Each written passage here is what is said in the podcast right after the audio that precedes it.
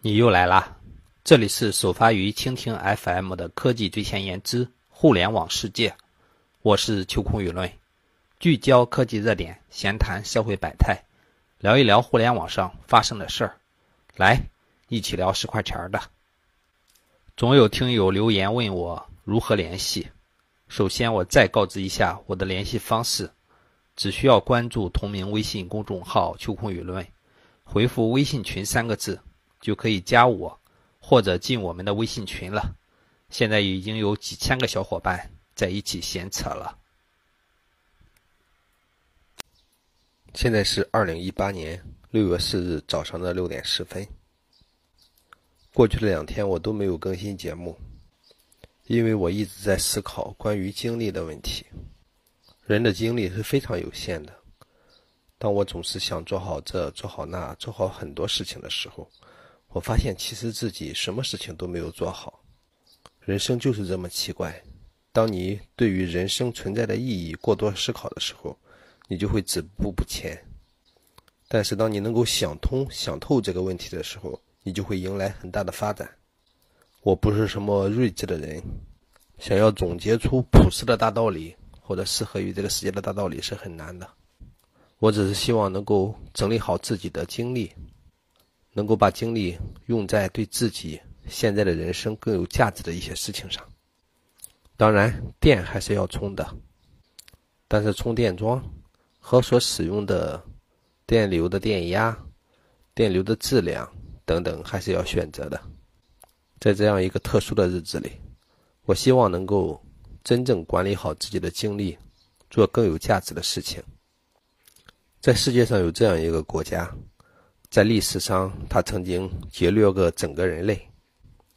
他变得非常的庞大，非常的威武。后面有一群小弟弟跟着他吃香的喝辣的。他只需要将大棒一挥，群狼战术就会冲过去，把另外一个人撕得粉身碎骨。可是某一天，他忽然思考了一下，发现自己的这些小弟弟都在沾自己的光。而他的一些穷亲戚甚至敌人也正在被他接济，他忽然间觉得这样不对呀。虽然自己是地主，但是这样搞起来太不公平啊。他忘记自己当初的劫掠，也背弃了自己的信义或者承诺，也根本就忘记了自己的使命是要天下大同。他开始关起门来。开始使用粮食这种生存的必备品，开始要求大家给他足够多的钱。当然，这个庞然大物就是美国。美国的棒子不仅挥向我们中国，也挥向了他的小弟。他从六月一日零时起，就对欧盟、加拿大、墨西哥的钢铁和铝制品分别征收百分之二十五和百分之十的惩罚性关税。特朗普这次扣动了扳机，枪口看似对准美，对准了中国，实际上是对准了全世界。美国的钢铁进口中，加拿大占百分之十六，巴西百分之十三，韩国百分之十，墨西哥百分之九，俄罗斯百分之九，土耳其百分之七，日本百分之五，中国台湾百分之四，德国百分之三，印度百分之二。嗯，你会问这里边怎么没有中国？其实，美国一轮又一轮的贸易制裁。很久之前就将中国的钢铁拒之于美国的国门之外了，而铝制品呢，加拿大更加的抓抓狂，它直接占据了美国百分之五十六，俄罗斯占了百分之八，阿联酋占了百分之七，中国又在很靠后的地方。所以说，这场贸易战对中国的影响可以忽略不计。这些小弟当然不干了，当年跟着你。一块打这个揍那个，现在你说翻脸就翻脸。墨西哥表示将对美国的钢铁、猪肉、苹果、葡萄、蓝莓等一系列产品征收报复性关税。加拿大也宣布将对美国的钢铝产品以及日消费品征收报复性关税。欧盟此前就已经拟好了二十八亿欧元的报复清单，其中三分之一的是钢铁和铝制品，三分之一的是农产品，以及三分之一的其他产品。这个世界恶人自有恶人磨，请大家系好安全带，这一场贸易大战看来是难以避免了。只要全世界真的能够联合起来，肯定能够战胜这股制裁的恶流。特朗普啊，特朗普，你确实想惩罚中国，但是你这种方法哈，不仅没有惩罚到我们中国，反而伤害了你们美国的盟友，反而伤害了全世界。墨西哥的特鲁多是这样写的哈：美对我征收一元，我也对美征收一元。我觉得他完全可以把中墨之间的。把美墨之间的那个墙推倒，然后把墨西哥的人都投向美国，让他们去吃穷的。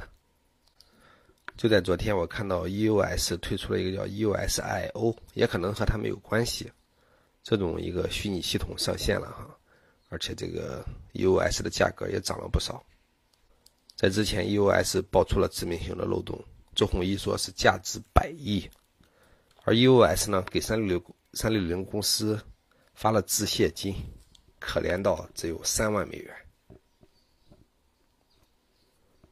就在六月份，这个华为和高通啊，又有可能因为一些标准，五 G 的标准进行投票哈。如果说这次投票能够通过的话，中国企业至少能省几百亿吧。因为华为明确表示，如果说使用了它的标准。他对中国企业不会收这种专利费。我们这次要拭目以待，看看我们中国的哪些企业会给华为投票。我们的某些企业真正是否良心，或者说会不会被我们国人自己的道德绑架？看一看，还是本身就是属于别的国家呢？最近我不知道你有没有使用哈。据说谷歌要进入中国，最近呢也推出了一个新的应用，叫做 Fire Go，号称是谷歌最好用的应用。我安装了一下，感觉一般，根本没有中国的这么多的企业做的那种系统清理软件，没有那些东西做得好。我只能说，咱人家在那里练剑的时候是正派剑法，咱们可能就搞的是邪派剑法。对系统底层的这种控制，可能比谷歌还要多好多。陌陌曾经几乎被阿里全资收购，但是后来呢，这个一系列的问题让阿里将它尽快的抛出了。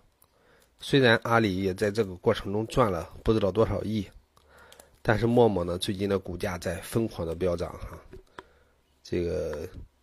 直播业务的营收达到了二十三点六亿，净利润达到了八点三亿，月活跃用户也过亿，再次创创造历史的新高哈。纳斯达克默默的股价飙升到了四十四点八六元。阿里呢，如果说不抛的话，现在也能赚大了。这个人都没有阴阳眼，但是这个我觉得陌陌增长肯定会遇到很大问题。因为有这个腾讯的绞杀，到国际上也会碰到 Facebook 等巨头，而它自自身呢，在社交上又没有什么很好的应用。单纯是直播的话，我们知道哈，现在几乎每个平台都有直播，这又是一场烧钱的战争。马云的退出一定有他的道理。最近在 GitHub 上，这个 Node.js 之父哈，发布了一个新的项目。叫做 Deno，我们这个叫 Deno 吧，我们只有 Demo，这个叫 Deno。发了这个东西之后呢，这是用 Go 语言代替了 C 加加，重新编写了跨平台底层的一些内核的驱动。上层的话仍然用 GS 的 V8 驱动。这个东西据说是非常的好。当然，这个东西好与坏，并不是我今天要说它的重点。重点是下面有有一帮中国人在跟帖哈。其中有一个中国人用中文跟的，跟的是这么说的哈：“求求大神不要再更新了，老子实在是学不动了。”也就是说，中国人在这里喊：“你们这个知识技术更新太快，导致我这些程序员必须得学，太头疼了。”还有一个中国人回的更牛哈，这个叫什么？Dairy nice work work, your code is very six。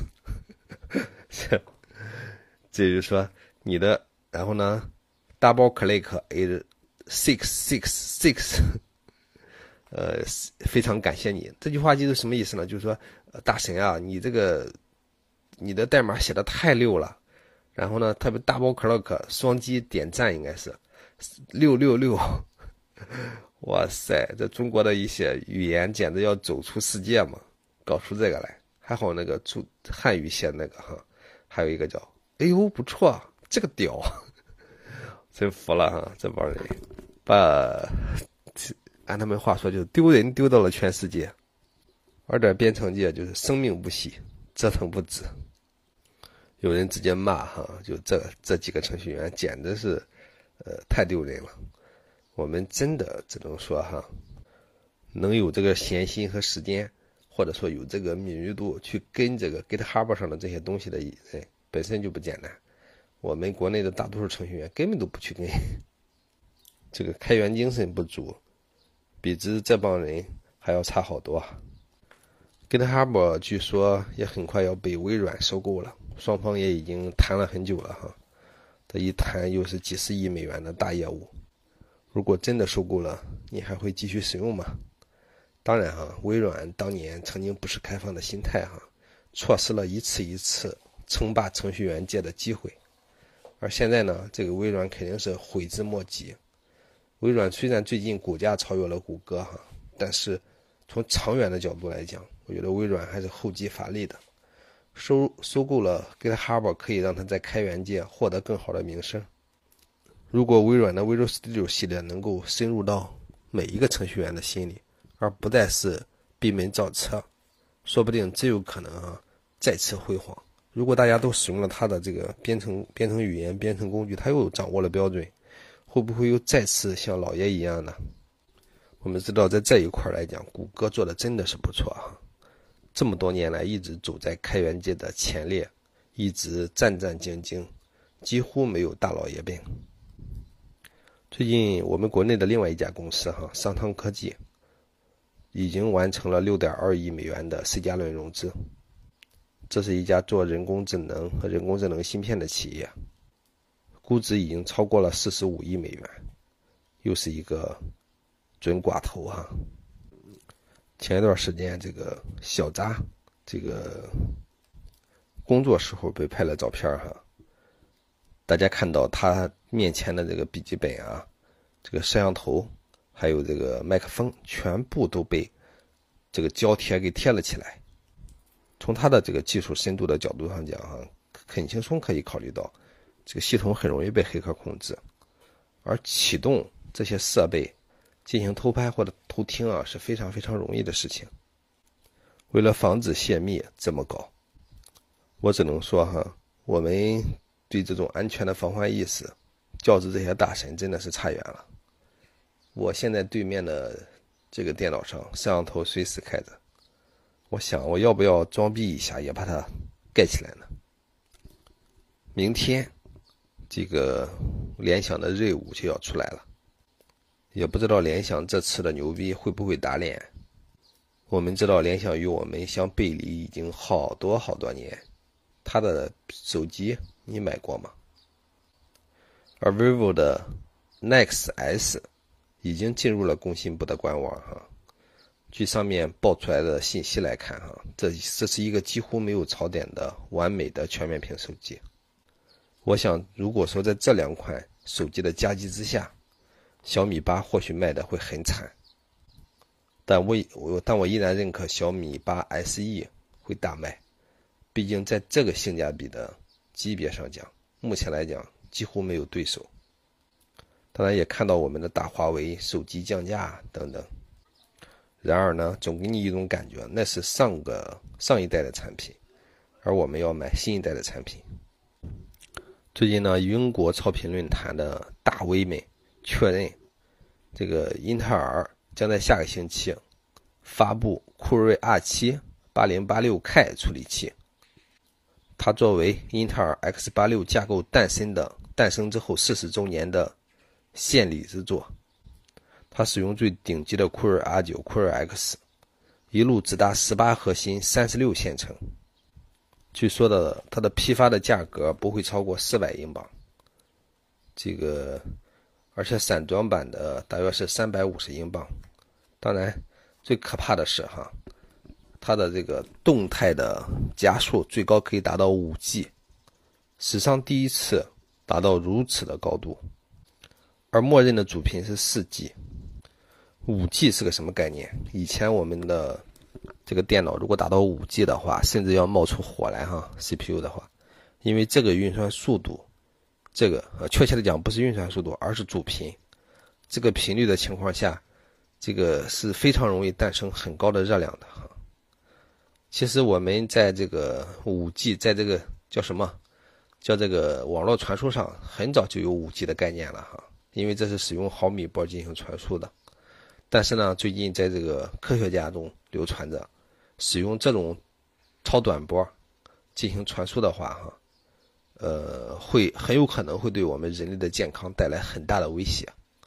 因为现在这种五 G 技术，小米都打了好好久了哈，呃，而这种传输的速度虽然增高了，但是呢，因为它是毫米波，而并没有在人的身体上进行过实现实验。如果长期在这种毫米波的控制之下，人类，或者说小白鼠，或者说各种动植物，会不会带来一些基因的突变呢？甚至会威胁到整个人类的健康呢？这个邱坤在我的科技最前沿中专门有一期节目介绍这一个。我真的希望这个就是不至于，呃，真的没有做过这种安全性的测试，就把这项技术推向整个世界。最近呢，这个有传言说谷歌要彻底放弃安卓平板。最后证实这是虚惊一场哈，大家不要在意。麻省理工学院的一帮学生，本周呢将能够获得区块链的毕业证书。相对比一下我们国内的这些高校的速度哈，简直是相差太远。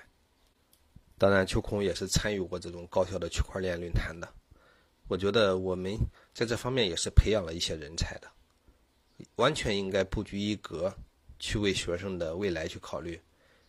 这些真正能够懂得区块链技术、能够使用它快速编程的这种人员，我觉得这些企业应该主动的，不能说企业哈，就高校里边应该主动的为他们的毕业证增加一些专业技能方面的描述，也可以在毕业证上打上区块链几个字嘛。Amazon 的创始人贝佐斯的身家已经增长到了一千三百五十五亿美元啊，这个首富真的是名副其实了。现在呢，他的身家大约是埃隆·马斯克的七倍多。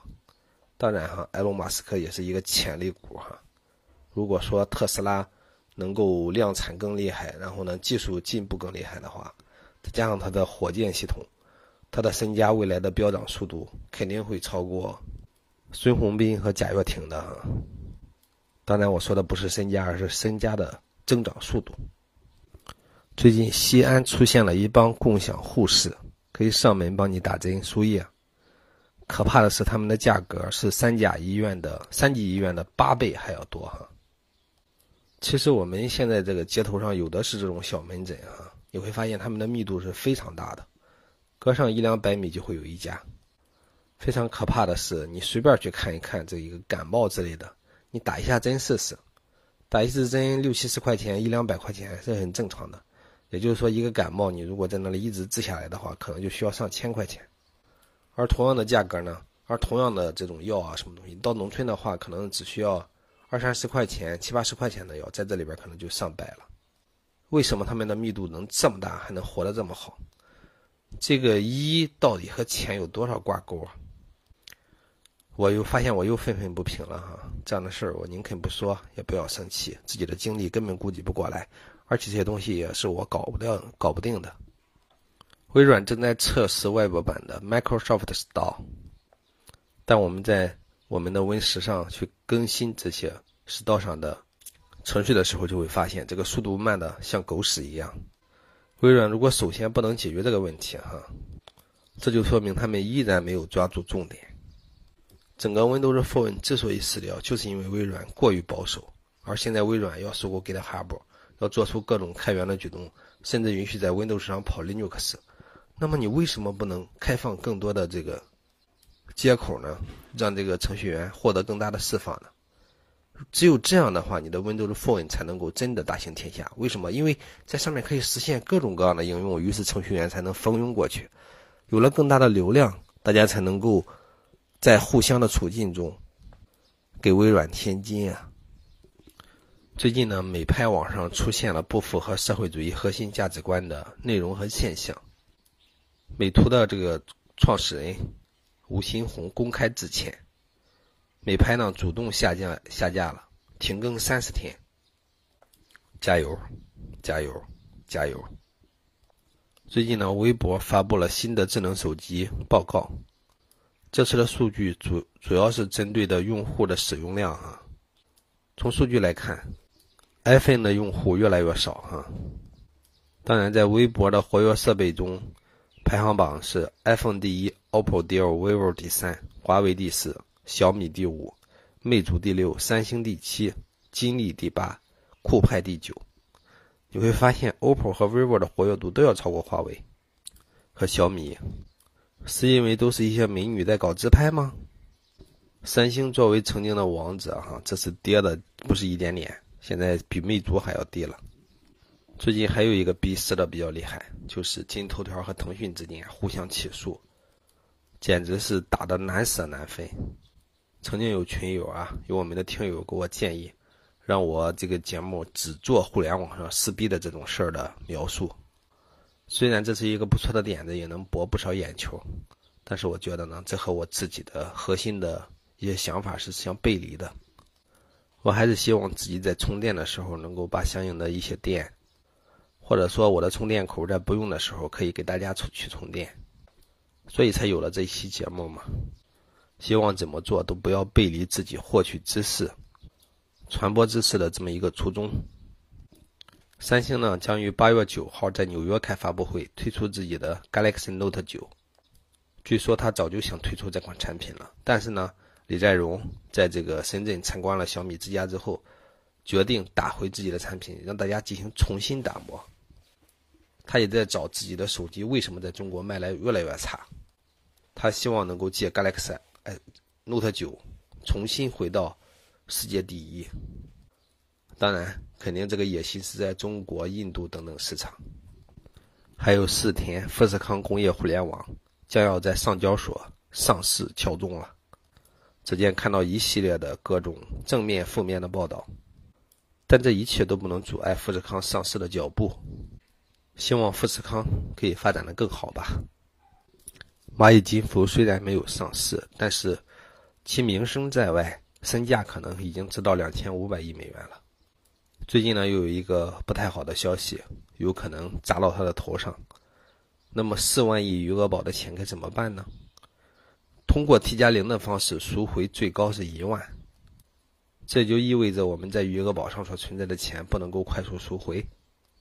当用钱的时候，这个想要提取几十万、上百万几乎是不可能的。万一真的这样的话，我相信不仅是余额宝，就算是腾讯理财，都会遇到很大的打击。我们在这里默默的念阿弥陀佛，希望这样的事情不要出真的出现。最近呢，在河北继天葬、火葬和土葬之后，中国人对身后事有了新的探索，那就是车葬。用一辆新的索纳塔轿车代替棺木入土为安。网友的热议中有一条叫做“不用再交燃油税，也不用再怕限号了”。也不知道几百年之后，甚至几千年之后，当人类或者退步了，或者进步了，打开或者盗墓的时候。看到里面的这辆汽车是什么反应呢？